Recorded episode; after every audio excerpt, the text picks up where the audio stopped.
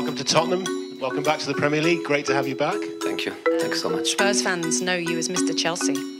I think they have to see me as Mr. Club. Every club that I go, Mr. Club.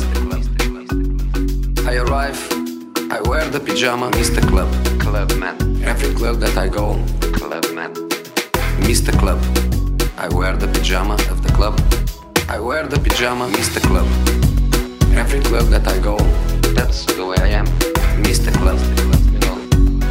I arrive, I wear the pyjama, Mr. Club.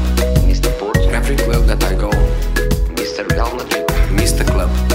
I wear the pyjama. I wear the pyjama during my career. I also made mistakes. I realized that during my career, I also made mistakes.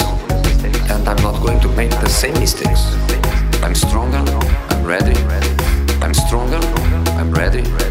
So happy. I'm really, really happy. Spurs fans know you as Mr. Chelsea. I think they have to see me as Mr. Club.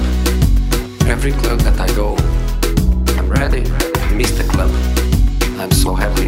I arrive, I wear the pyjama, Mr.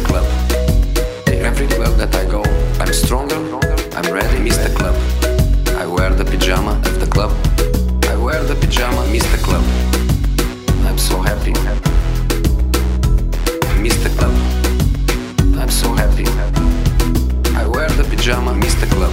I am a club man. I wear the pajama, and I even sleep with the pajama. I wear the pajama.